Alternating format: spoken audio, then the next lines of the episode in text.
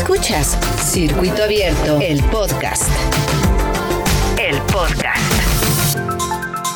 Hola, bienvenidos a Circuito Abierto, podcast producido por la Facultad de Ciencias de la Comunicación de la UAP. Seguramente antes y durante la pandemia tuviste contacto con los códigos QR, pues los empezamos a ver en tiendas, restaurantes y en infinidad de productos. Y es que estos son un nuevo tipo de código bidimensional generalmente de forma cuadrada, donde almacena datos codificados. La mayoría de las veces se usan para abrir páginas de Internet sería el paso siguiente de aquellos códigos de barras generados a principios de los años 50 del siglo pasado. Hablando un poco de historia, estos códigos fueron creados en 1994 por una fábrica de componentes de autos japonesa llamada Denso Wave. Esto con el fin de realizar el control de los vehículos durante su fabricación. ¿Quién diría que años después los veríamos en todas partes para usos tan cotidianos?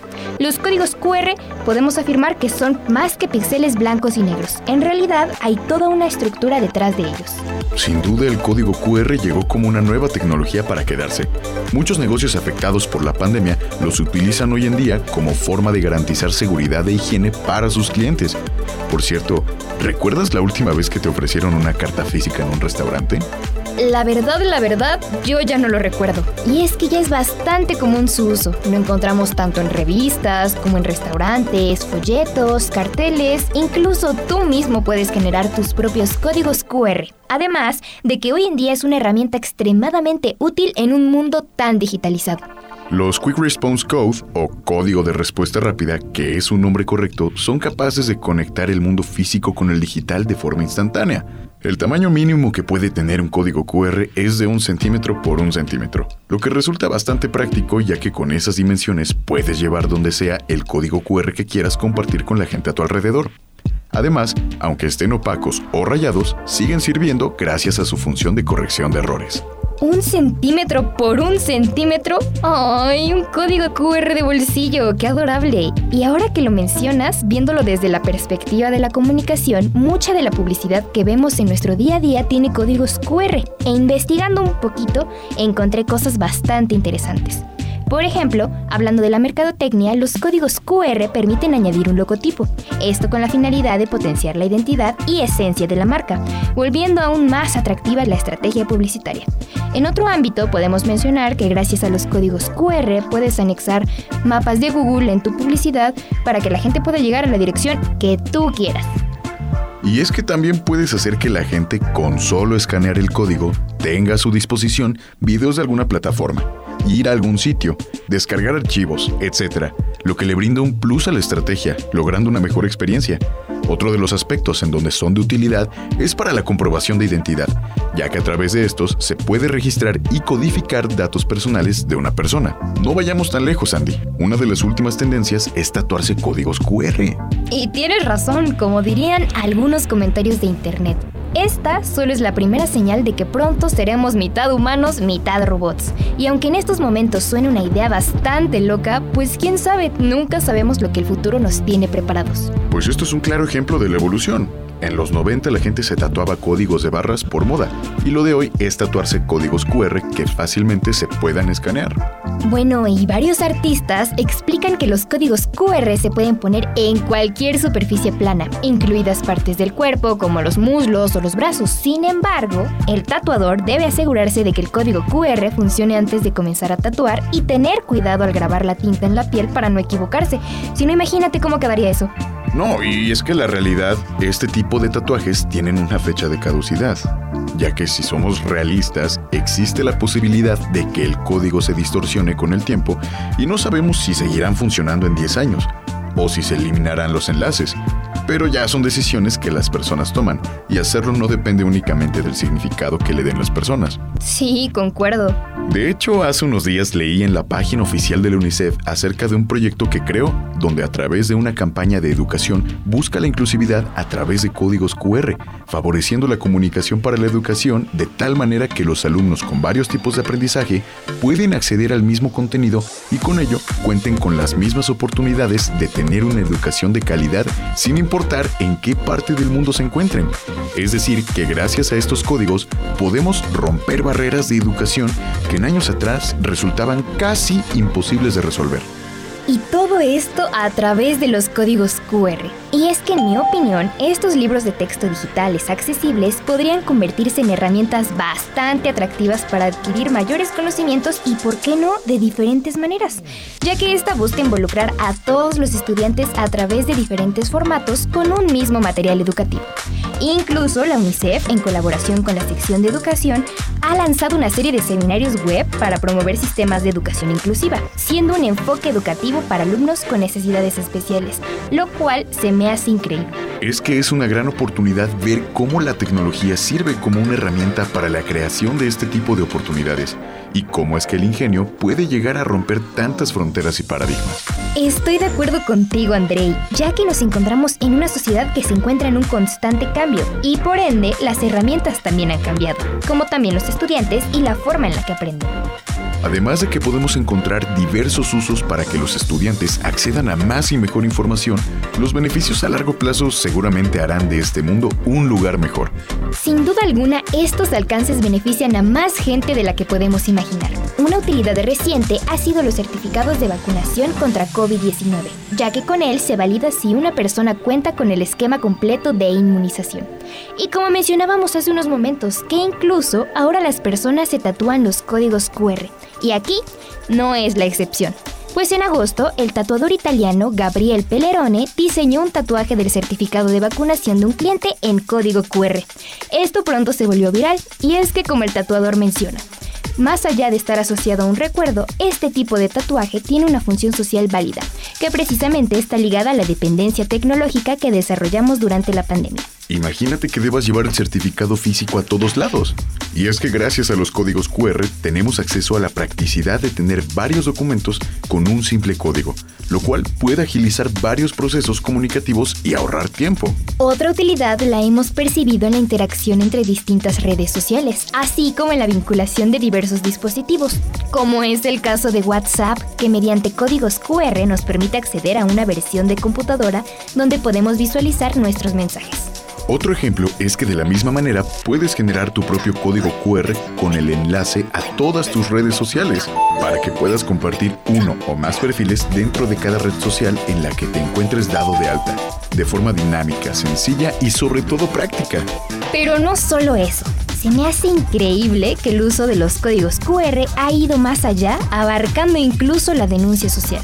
Existen colectivos quienes colocan en lugares públicos y de forma visible estos códigos QR con el objetivo de difundir la lista de agresores que han distribuido en medios digitales contenido íntimo de mujeres sin su consentimiento y al mismo tiempo brindan informes y acompañamiento legal a quienes pudieran ser víctimas de este tipo de delitos. Sin embargo, los códigos QR ofrecen una amplitud tan grande de sus usos que por desgracia los estafadores también se han aprovechado de esto, ya que mucha de esta gente se encarga de manipular los códigos QR para así engañar a las personas y hacer que escaneen estos códigos. Por ejemplo, para que descarguen un archivo PDF malicioso o alguna aplicación móvil fraudulenta. Es lamentable que la gente tome provecho negativo de las cosas tan positivas que nos brinda la tecnología. También escuché que los estafadores pueden cambiar el código QR de una operación financiera con datos de ellos mismos y recibir pagos en su cuenta. ¿Y sabes qué es lo peor de todo? ¿Qué cosa? Lo fácil que es llevar a cabo este tipo de prácticas. O sea, es tan sencillo que en Internet puedes encontrar instructivos y tutoriales paso a paso para hacer estas estafas. Por esta misma situación, los expertos recomiendan realizar una configuración de los dispositivos para que no abran directamente los enlaces. Esto con la finalidad de poder ver antes qué URL tiene el código. Bueno, y algo que siempre tenemos que tener presente es que desde un principio se debe de desconfiar de todo código QR que se encuentre en la calle o que ofrezca premios atractivos u ofertas sospechosas, ya que casi siempre estas son estrategias para atraer a la gente y así estafarlas. Como otra recomendación, también sería conveniente tener instalado un antivirus o un anti-malware en nuestro dispositivo, para que al momento de escanear un código QR, nuestro lector no vaya directamente a la URL, sino que nos permita verla antes de acceder. Es una acción sencilla, rápida y puede ayudar a evitar una estafa. Es una situación bastante indignante y preocupante. Por favor, público, hagan buen uso de los códigos y no sean personas horribles. Dejando de lado un poco las cosas negativas, recientemente vi en el parque a un perro que traía en su placa un código QR, así que pues por pura curiosidad me puse a investigar y realmente se me hace una idea bastante creativa, ya que el mismo código te direcciona a Codipet. Bueno, y ustedes se preguntarán, ¿qué es Codipet? Este es un sitio que permite ingresar datos identificativos de tu mascota, como sus fotografías, su nombre, raza, fecha de nacimiento, además de otros datos como por ejemplo el nombre de su veterinario o el número del chip, incluso hasta sus vacunas y alergias, lo cual es una opción bastante completa para los amantes de los animales. Oye, qué increíble está eso. Ciertamente es de mucha utilidad. Si alguien pierde su mascota, ahora es tan fácil como escanear un código QR para así encontrar a su dueño. Solo esperemos que las personas hagan realmente un buen uso de esta información. Esperemos que sí. Oye, hablando de otras formas creativas que la gente le da a los códigos QR, ¿puedes creer que incluso se utilizan como memorial? ¿Memorial? ¿Qué es eso?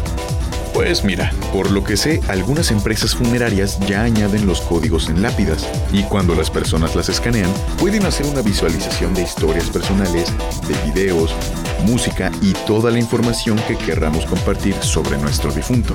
Oye, qué bonita forma de mostrar tu legado a través de los códigos. Creo que es una forma bastante linda y creativa de inmortalizar tus recuerdos. Sí, Andy, estoy de acuerdo. Lo que no podemos negar es que es impresionante la cantidad de usos que se le dan a los códigos QR hoy en día. Verdaderamente es sorprendente el alcance que tienen los códigos QR. Incluso en el 2021 una empresa china utilizó cerca de 1.500 drones que volaron sobre Shanghái para celebrar el primer aniversario de lanzamiento de un videojuego japonés llamado Princess Connect. ¿Te imaginas el impacto que esto causó en el público?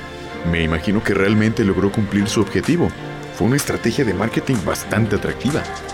Tienes toda la razón, Andrei, ya que solo con levantar sus celulares y escanear el código QR formado por los drones, este los conducía a la página de inicio del videojuego, logrando una infinidad de visualizaciones. Y no solo se proyectó el código QR, sino que también se proyectaron varios personajes del videojuego, creando un espectáculo visual maravilloso. Sin duda alguna, las ventajas de un mundo globalizado no dejan de sorprendernos. Hablando de videojuegos, también podemos hablar acerca de Nintendo, ya que fue de las primeras empresas de videojuegos en utilizar los códigos con fines lúdicos, donde los usuarios tienen la opción de crear códigos personalizados con los personajes del juego o descargarlos, con algún tipo de fin promocional. Este uso en concreto puede dar mucho juego para franquicias tan conocidas como Pokémon o incluso para desbloquear pequeños trucos o cheats, lo cual abre un nuevo mundo de posibilidades para jugar. Sin embargo, no todo es miel sobre hojuelas, Andy. Recientemente se ha reportado que estos códigos se han utilizado también para hacer phishing, término informático que alude a una práctica que recauda datos de los usuarios de una aplicación o sitio de forma engañosa lo que puede poner en riesgo desde tu privacidad en redes hasta la información bancaria, lo cual es definitivamente un problema con el que se debe tener mucho cuidado. Oye, yo no había escuchado hablar acerca de esta práctica. ¿Sabes en dónde es más común que se pueda caer en este tipo de engaño y cómo es que podemos prevenirlo? Claro que sí, Andy. Y aquí te van tres tips que tú y nuestro auditorio deben considerar. 1. Siempre escanear códigos QR de publicidad oficial. 2. Se debe tener cuidado al elegir y descargar una app para leer estos códigos, así como de los caracteres a escanear, ya que ambos pueden resultar apócrifos o de dudosa legalidad, poniendo en riesgo información sensible como pueden ser imágenes o datos bancarios. Y la tercera recomendación es solo escanear códigos QR si necesitas información específica, ya que su función es brindar información y no pedirte información confidencial. Muchas gracias por los tips, compañero. Creo que tanto la evolución como aplicación tecnológica sumada a las distintas utilidades comunicativas que nos ofrecen los códigos QR confirman la premisa de que lo único que no cambia es que todo cambia y que esta herramienta puede hacer al mundo aún más inteligente. Sin embargo, debemos tener en claro utilizarlo de forma consciente, responsable y correcta. Además de que con una pizca de creatividad y disposición es una excelente herramienta para poder implementar y complementar nuestras estrategias de comunicación y marketing. Claro que sí, mi estimado, y es así como llegamos a la parte final de este episodio de Circuito Abierto, un espacio desarrollado por la Facultad de Ciencias de la Comunicación de la UAP. Muchas gracias por su atención, nos nos despedimos, no sin antes agradecer en los micrófonos a mi compañero Andrei Ruiz. Gracias, Andrei. Gracias a todas y todos. Yo soy Andrea Luna. Que tengan un excelente día. Nos encontramos pronto. Hasta la próxima. Este es un espacio de producción abierto de la Facultad de Ciencias de la Comunicación de la UAP. Circuito Abierto, el podcast.